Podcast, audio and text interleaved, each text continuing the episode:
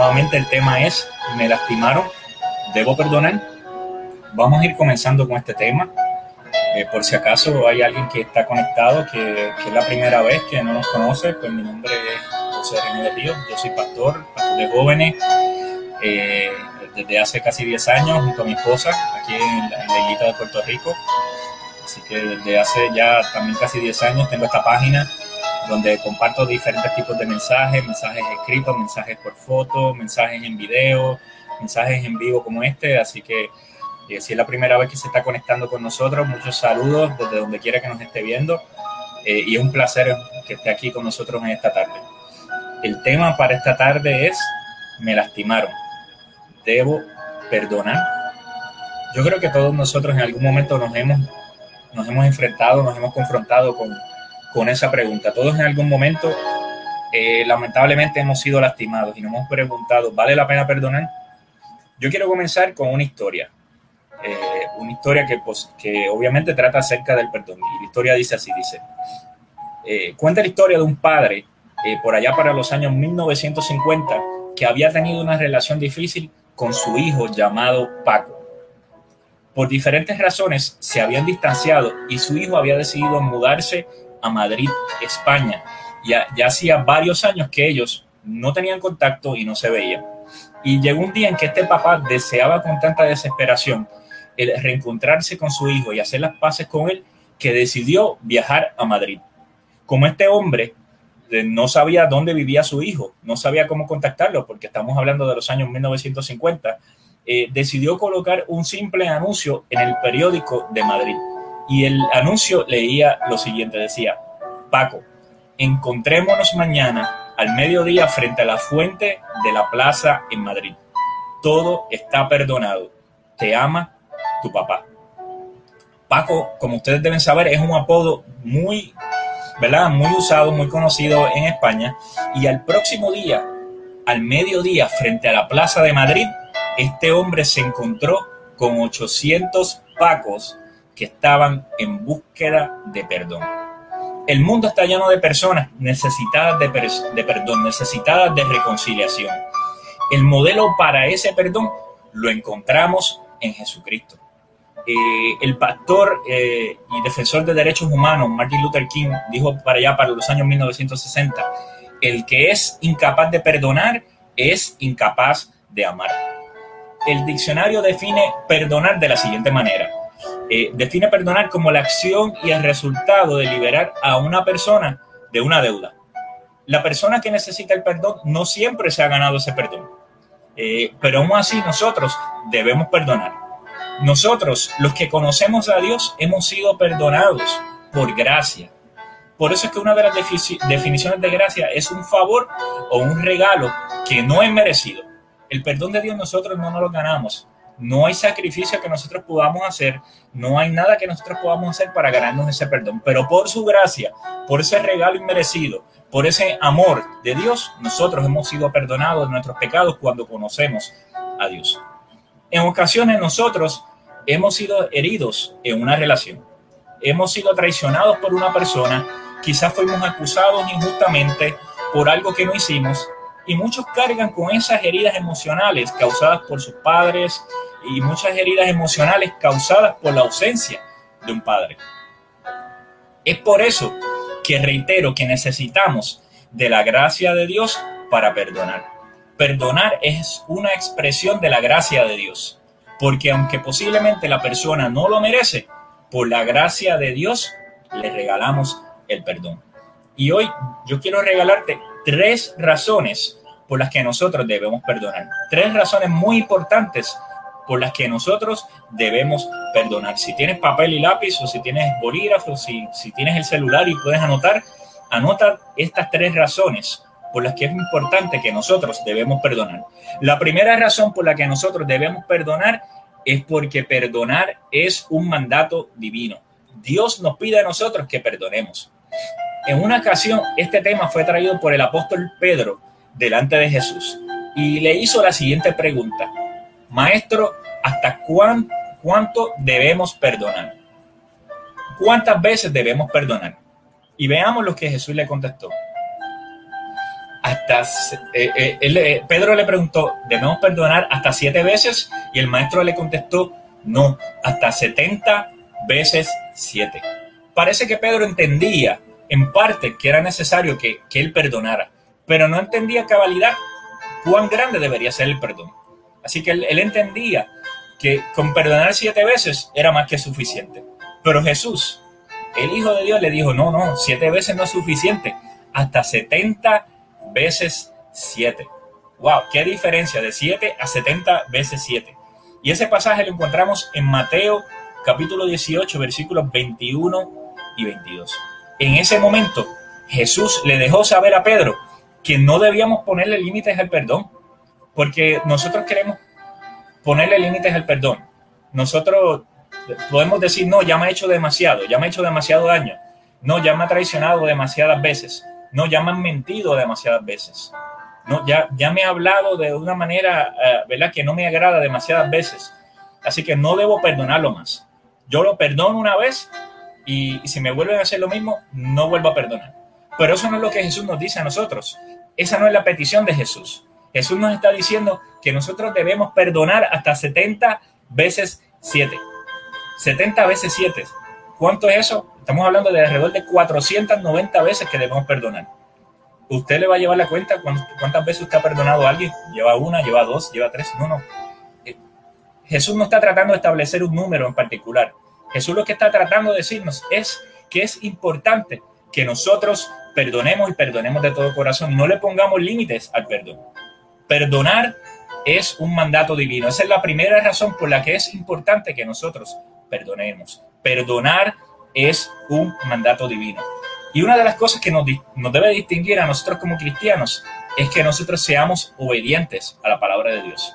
Así que si Dios nos pide a nosotros que no le pongamos límites al perdón, ¿por qué nosotros le vamos a pedir límites, le vamos a poner límites al perdón? Si hay alguien que nos ha hecho daño, mire, yo sé, yo reconozco que es difícil perdonar. Y más cuando la persona nos ha herido en varias ocasiones. Pero aquí el Maestro Jesús, el Hijo de Dios, nos está pidiendo que no le pongamos límites al perdón. Perdonar no es un sentimiento.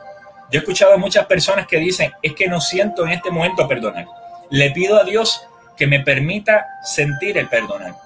Y perdonar no es un sentimiento. Perdonar es una decisión.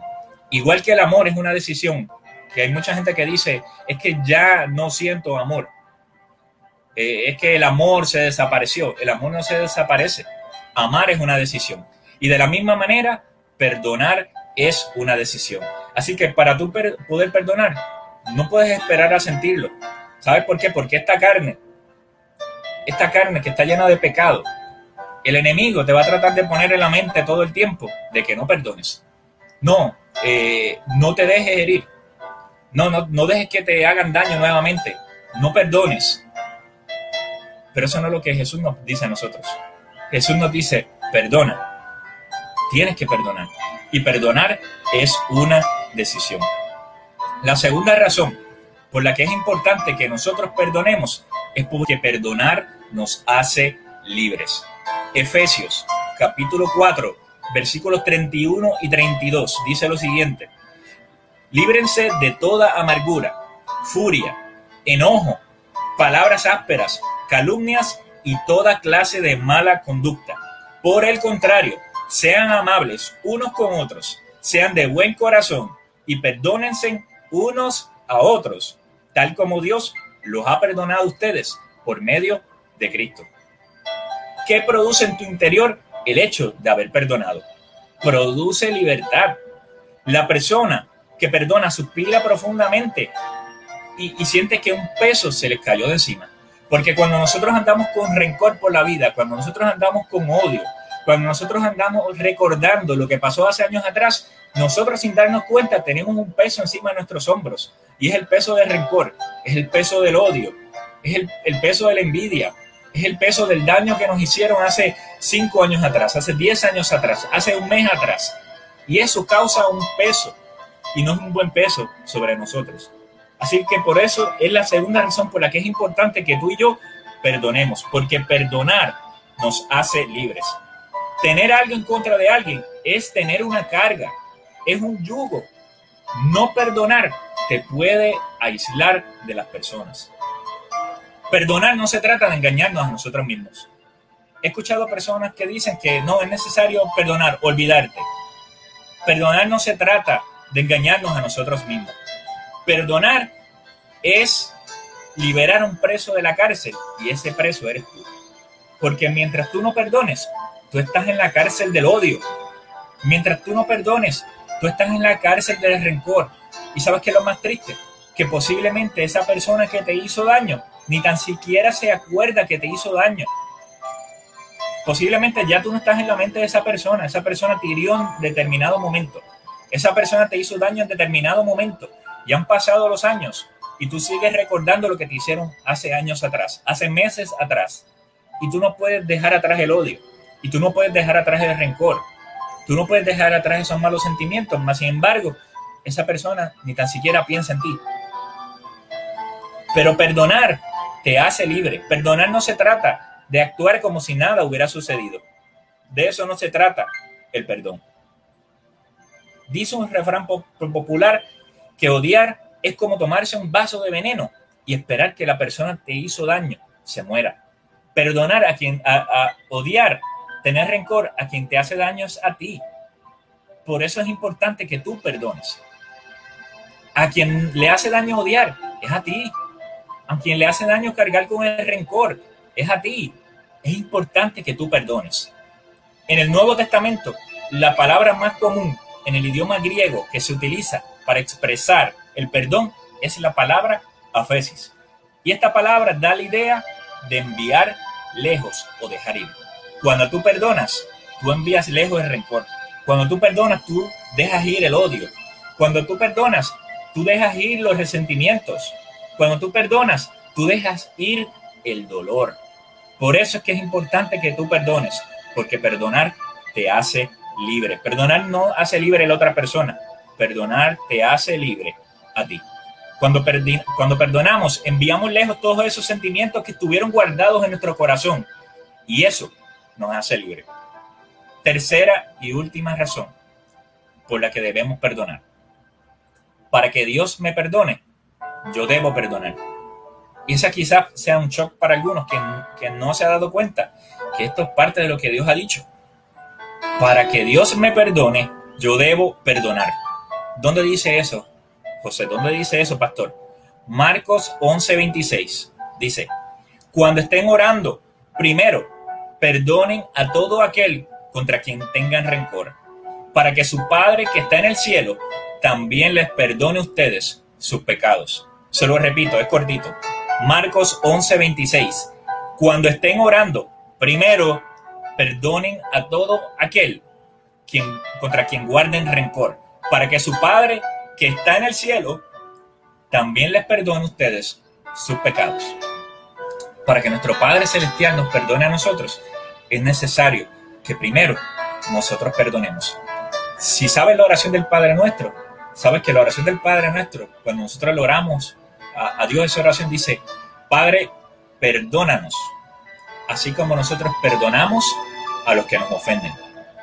¿Qué quiere decir eso? Eso es palabra de Dios para que Dios nos perdone a nosotros, es necesario que nosotros perdonemos. Dios te pide que perdones a los que te hacen mal. ¿Sabes? Porque eh, es fácil amar al que te hace bien. Es fácil amar al amigo. Es fácil amar al familiar que te hace bien. Pero se nos hace difícil amar a, a quien nos ha hecho daño. A, a quien le guardamos rencor, a quien le guardamos odio.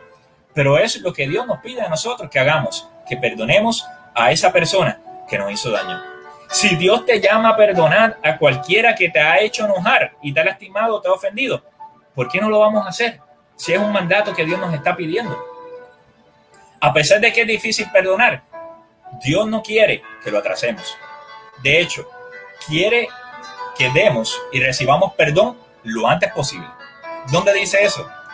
Efesios 4:26 dice, el apóstol Pablo dice, no se ponga el sol sobre nuestro enojo. En otras palabras, no permitas que se acabe el día sin haber perdonado. No permite que pasen los días, que pasen los meses, que pasen los años sin haber perdonado a aquel que te hizo daño. Mientras más rápido tú puedas perdonar, mejor todavía, te quitas una carga y un peso de encima. Por eso es que este tema es importante. Este fue uno de los temas que hace un tiempo atrás, ¿verdad? Los que siguen mi página, eh, uno de los temas recomendados eh, que me pidieron que hablara acerca del perdón. Porque yo creo que esto es un tema que nos toca a todos nosotros. A todos en algún momento nos ha tocado la difícil decisión de perdonar. El perdón es un camino de dos vías. Es probable que puedas traer a tu mente un montón de personas que en algún momento te han ofendido, que en algún momento te han hecho daño, que en algún momento te han lastimado. Quizás tú estás viviendo ese tipo de situación en este momento que estás viendo este mensaje, en este momento que me estás escuchando. Estás batallando contra los sentimientos de perdonar, estás batallando contra los sentimientos de rencor, contra los sentimientos de odio, porque alguien te está haciendo daño o alguien te hizo daño. Pero tú también, en algún momento, debes haber ofendido a alguien. Tú también en algún momento quizás le hiciste daño a alguien. Por eso es que el perdón es un camino de dos vías. Perdona con buena actitud y de todo corazón, porque con más frecuencia de la que tú puedes imaginar, tú necesitarás el perdón de Dios y el perdón de otras personas. Que la gracia de Dios sea contigo en este momento y que sea Dios quien te ayude a perdonar a quien necesites perdonar. ¿Sabe? Hay diferentes tipos de heridas. Están las heridas pequeñas que simplemente con lo que llamamos aquí, ¿verdad? No sé cómo, cómo le llaman en otros países, una curita, eh, puede tapar esa pequeña herida. Pero hay otras heridas que posiblemente van a necesitar puntos de sutura. Pero ¿sabes qué? No hay herida, no importa el tamaño de la herida, no hay herida que Dios no pueda sanar.